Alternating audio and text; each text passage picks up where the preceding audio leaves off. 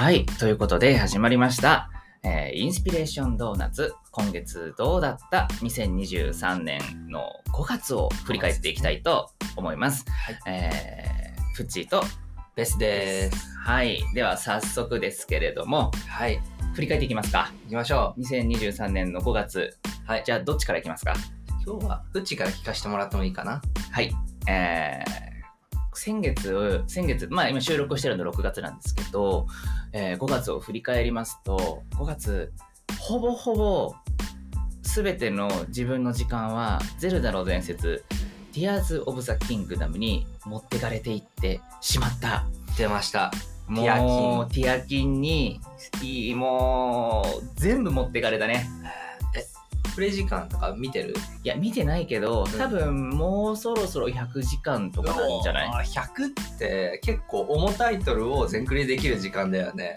できる、ね。できるんだけど100時間遊んだ結果、うん。まだ終わりが見えない、そこ知れない。そこ知れない。ちょっとじゃあティアキンがじゃあどんなゲームかっていうのうん。を軽く説明すると、うん。まず「ゼルダの伝説」っていうあの長く続くシリーズのあの1個前がね「ブレス・オブ・ザ・ワイルド」っていう、ここから一気に「ゼルダの伝説」ってオープンワールドにうんなって、あの広大な世界に。そう大ヒットしたから結構知ってる人も多いかなと思って、うんあのスイッチのね任天堂スイッチのローンチタイトルとしてそれが出ましたとうん。でそこからもう何年経った？56年そうだね。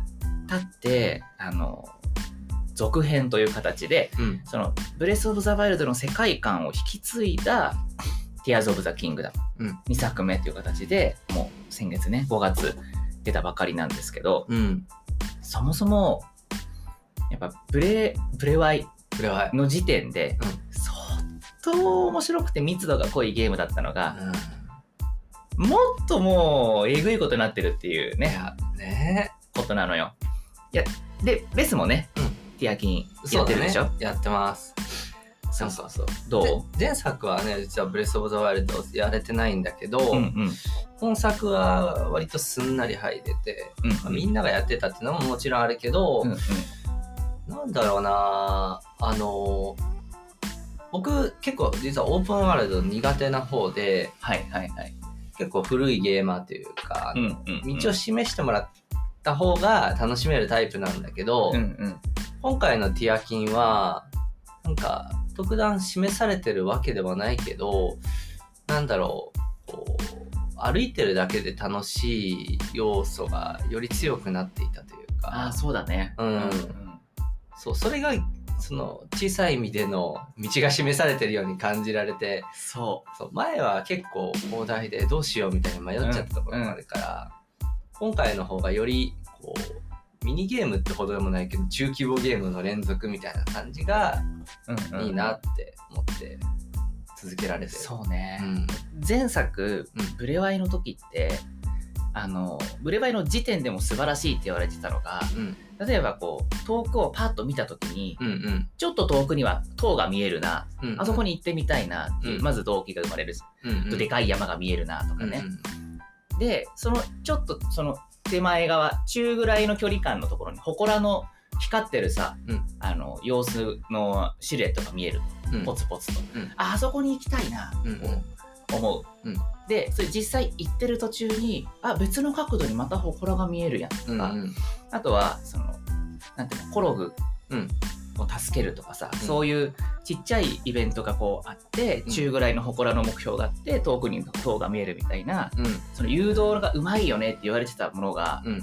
今回ねもっともっと洗練されてるっていうか、うんうん例えば今回空からさ、うん。世界を見渡すっていうのがああるじゃん。うん。で俺空から世界見渡しちゃったらうんだ大丈夫？楽しくなくならない？って思ってたのよ、うん。つまり目線が高いから、う全部見えちゃうじゃん、うん。大丈夫？って思ってたんだけど、うん。もう逆にというかあのそこはちゃんと考えられてて当然。うん。例えば当然塔が見える祠が見えるっていうそのモチベの持たせ方はうん。変わらないんだけど、うん。例えばさ地面からちょっと煙が上がってるなとかあはいはいあるじゃん。あそこ何があるんだろうと思ったりするでしょ、うん。あとはその拠点となる馬宿からはうん。ちょっと形が違う煙が上がってたりする なんかほなんていうのかな。長方形の煙がさそうそう。そうポーポーポーポーみたいな。うん。そうするとさああそこ絶対なんかクエストとかあるからうん。あそこまで行きたいなとか、うんうんうん。上から見た時にこそなんていうの？その見えるものがもうバリエーションが増えてたからうんうんあそこ行ってみたいなとかがすごいなんていうのかな。密度濃く置かれてる、ね、空間的にそういうものを見せるようになった、そうそうそう。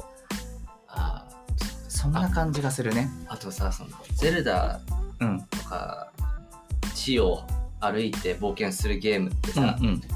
空に行くって結構アートじゃんうん。うんわかる。もうさ歴代さそうだファイナねルファンタジーとかもそうだけど、飛空艇は後半なわけよ。最後のねで、はいうわはー世界が広げた。いうんうん。ってなる。でうん。今回それをもう最初にやっちゃってそうだよ。もう3次元的な移動だろうが、うん。下に行こうが上に行こうがもう最初からできるんだよね、そうだね。そこの行動の制約的な自由度がもともと解放されてる割と。うんうんうんゼルダは昔だってやっぱりねその古典的な作りだったよね、う。んここは今はいけないんだよ、でもそう。ヘビーブース手に入れたらホバーブース手に入れたらいけるんだよってなってそうそうそう広がっていく、うんうんううん。ん今回ももちろんそういう要素はあるけど演出の仕方がちょっと変わったよね。そうだね。頑張りゲージっていうあ体力のバロメーターがあって、あはいはいはい今のゲージだとここまでいけないなみたいな。ちょっと飛ぶのは厳しいなとかね。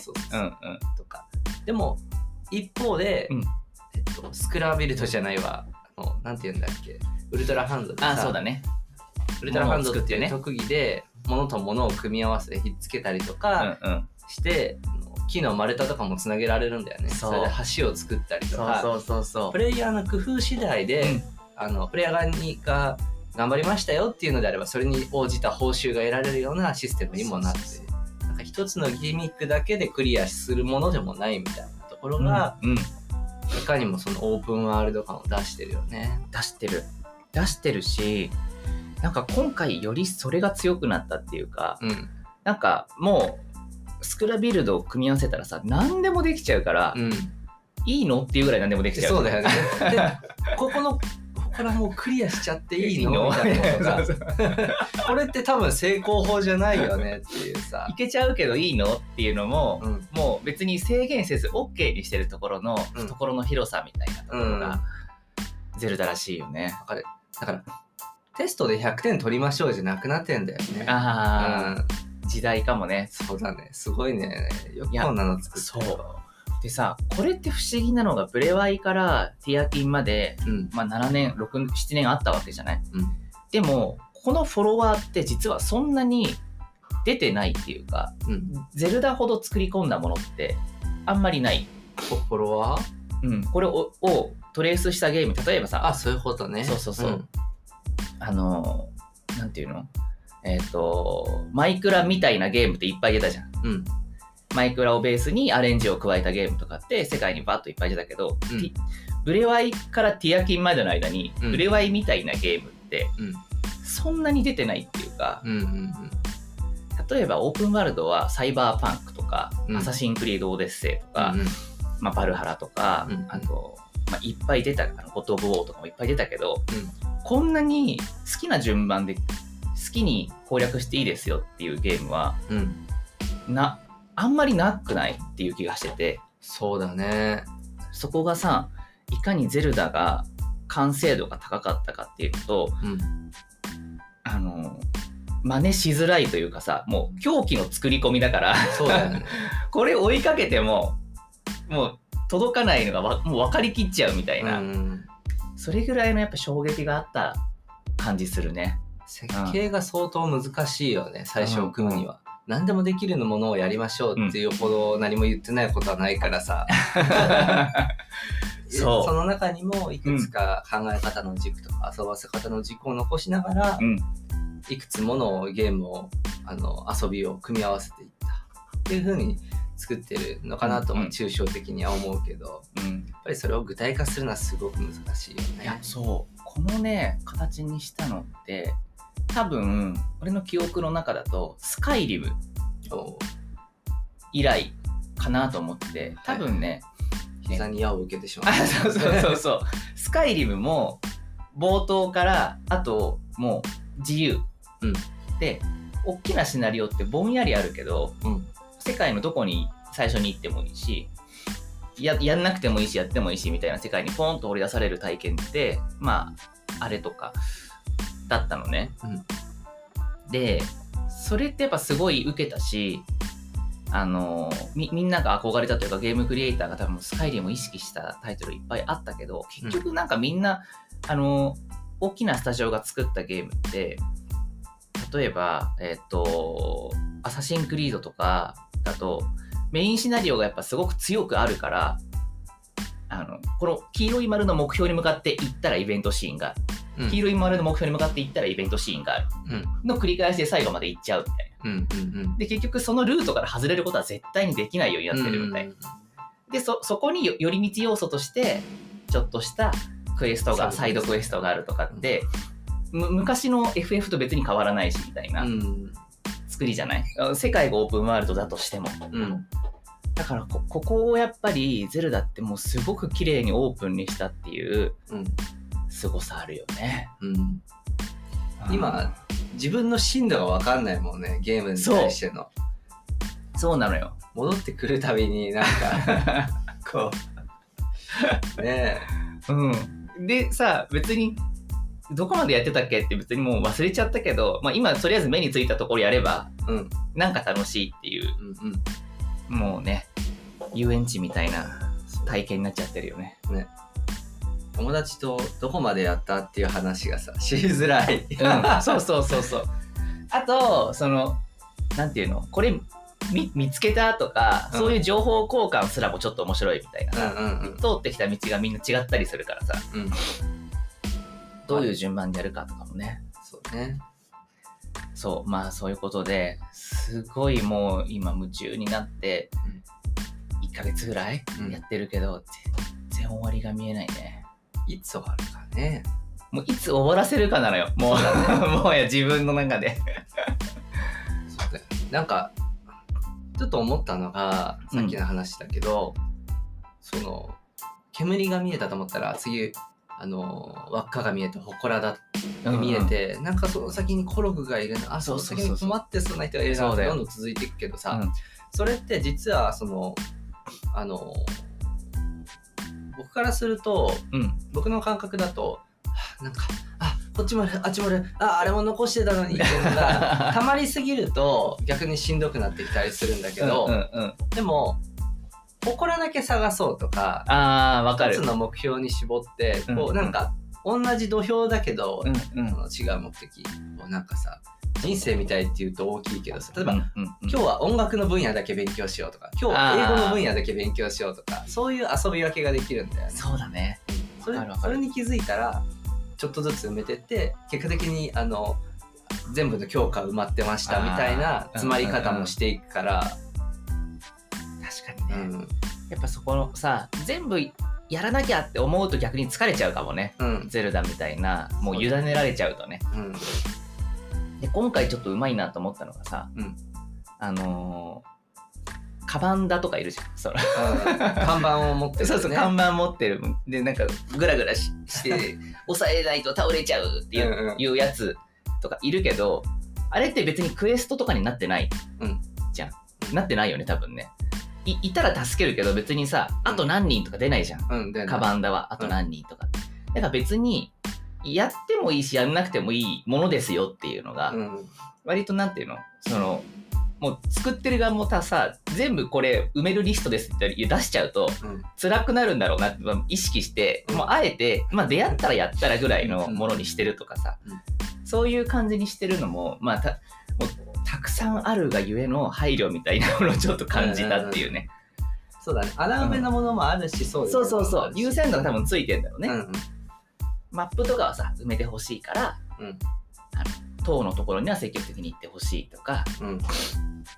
そういうのもあるから、まあなんかこう、濃淡つけて、多分ね、これから CEDEC とかそういうところで、いろんな裏話がこれから聞けるんじゃないっていう、もうね1時間で語りきれないよ。語りきれない。そう、本当。と。いうことで、はい。こんな感じで、はい。いつまでも語れてしまいそうですけれども、はい。えー5月は、えーティアキンを、ゼルダの伝説ティアーズ・オブ・ザ・キングダムをお頑張りましたというか、熱中していましたという話をしました。というところで、じゃあ次はベースが5月を振り返ってみてください。はい。僕はですね、今回、はい。コンテンツというか、うん。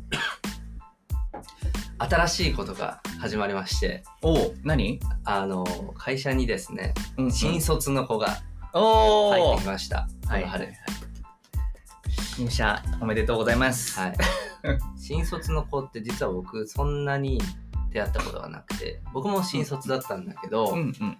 あのー何年かぶりにね採用したんですよで、はいはいうちのチームにも新卒の子が入ってきて面倒を見て OJT オンズジョブトレーニングしています おお。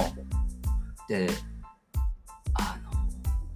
まあ年は離れるんだけどうんうん。新卒だもんね。うん何歳ってこと ?22 とか23とかそれぐらいとか。まあ順当に入れば223、うん3になるかなそうだよね。うんあの自分が当時のことを思い返すとうん。新卒の子ってどんな気持ちなんだろうっていうのをちょっと考えさせられるのよね。はいはいはいはい。僕はというと、うん22、3の時は就職もせずにプラプラと、さまよっていたんですけど、でもとりあえずやっぱり不安っていうものがあったと思うんだうんよね。うんうん。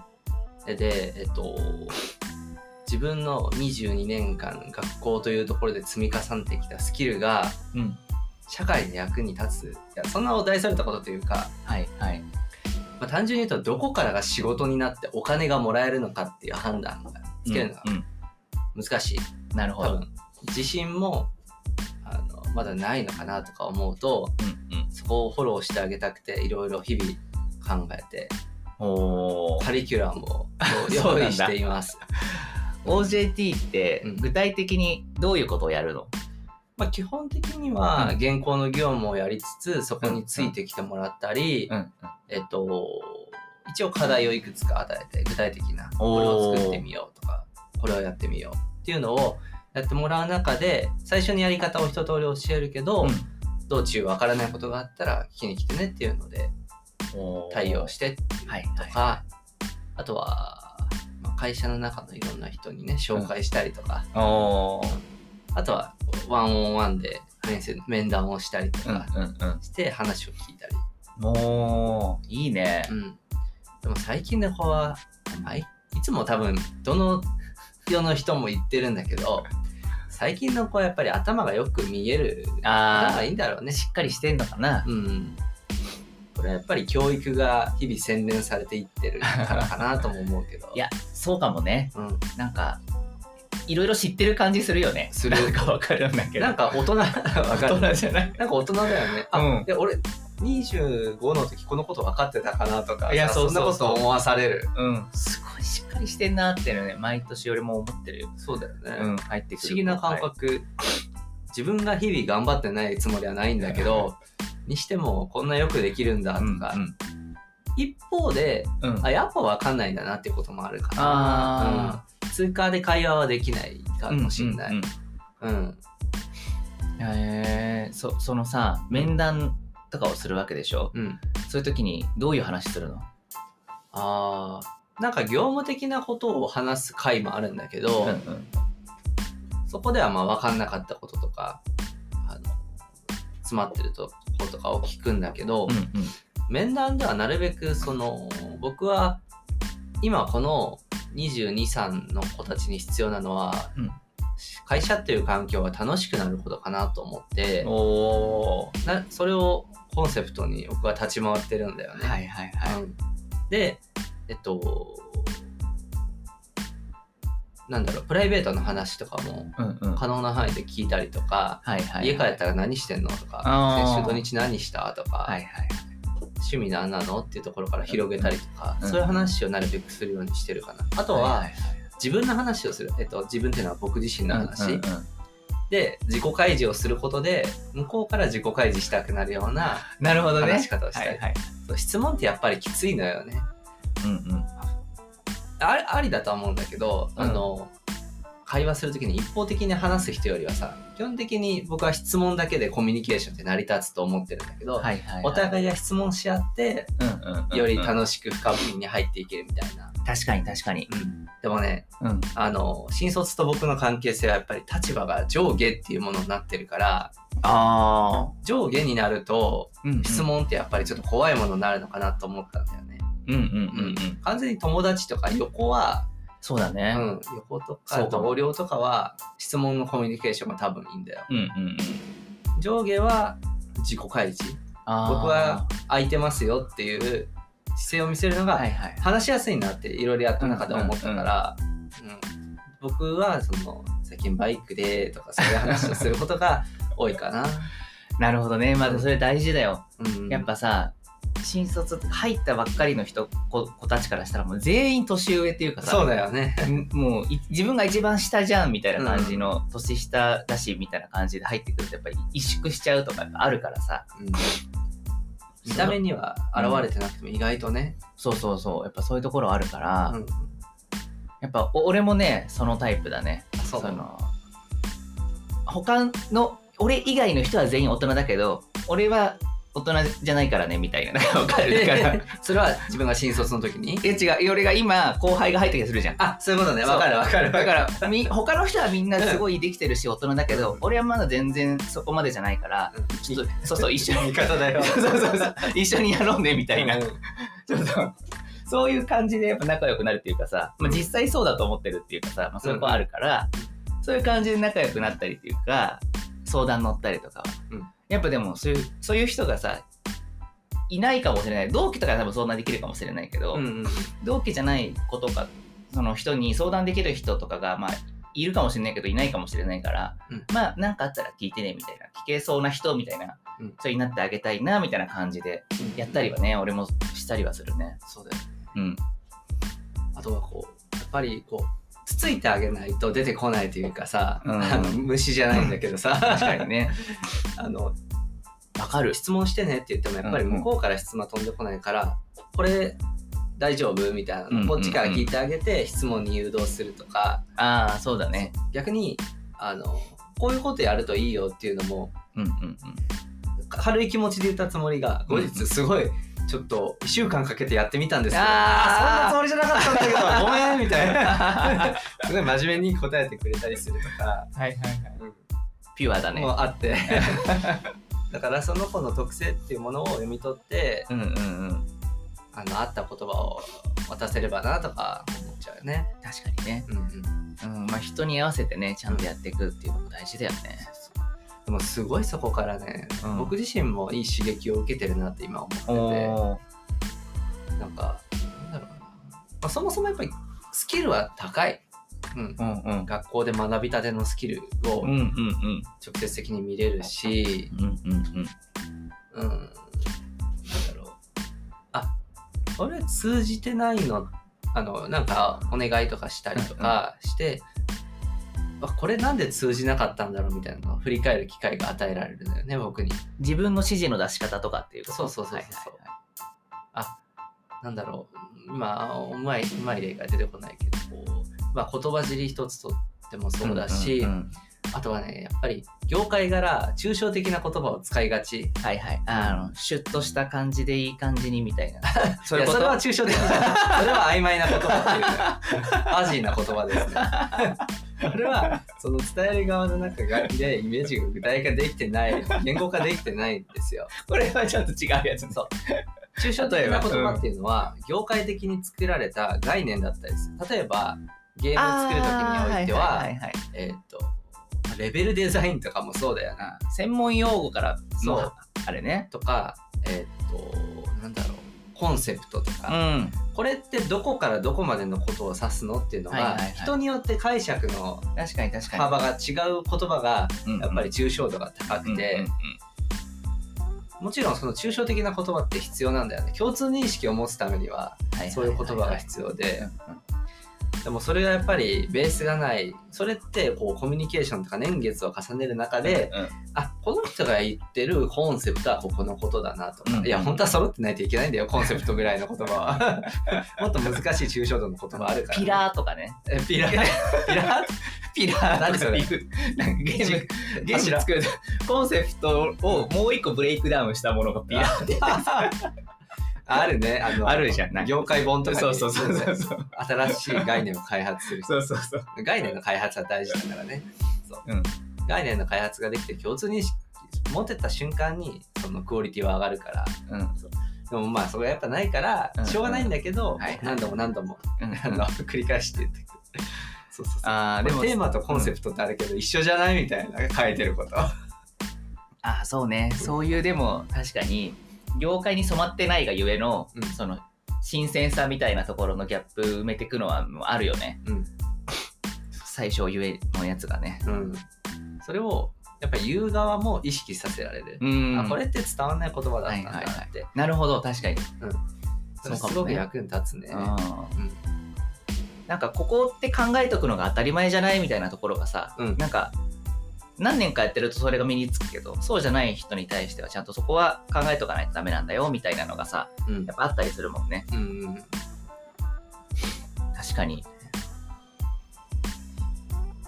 いいね。いやでもねやっぱりね可愛いねもう。あそう。年離れてるんだけど、うんうん。そこまでいくとなんだろう子供育ててるような気分になってる気がするね、うん。意外とじゃあ自分の中のさ面倒見の良さみたいなところがさうん気づ気づいたというか芽生えてきたんだすごく、もともと面倒見いいから。うん。よりね。よりね。より。いやいいことだね、うん。うんいいことだよ、っていうのでまあこの1ヶ月過ごしてきてうん、すごい時間の流れがゆっくりだね。ああ毎日夜勤があって。そうかそうか。うん自分だけの時間じゃないからね。そう。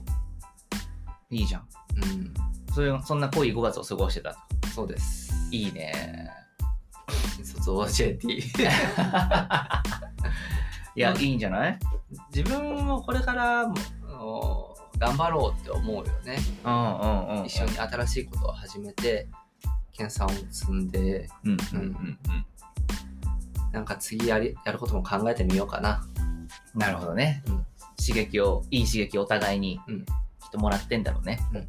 OJT を通じて。うんうん。はい。はい。なんか語り残したことはないですか？OJT について。夫5月はもうそれでいっぱい。じゃあ次回は6月ですかね。はい。6月を振り返る回をあのまたしばらくしたら撮りましょうと。はい。はい。では締めちゃってくださいインスピレーションドーナツ今月どうだった、えーお相手はベストフッチーでした。バイバーイ。イ。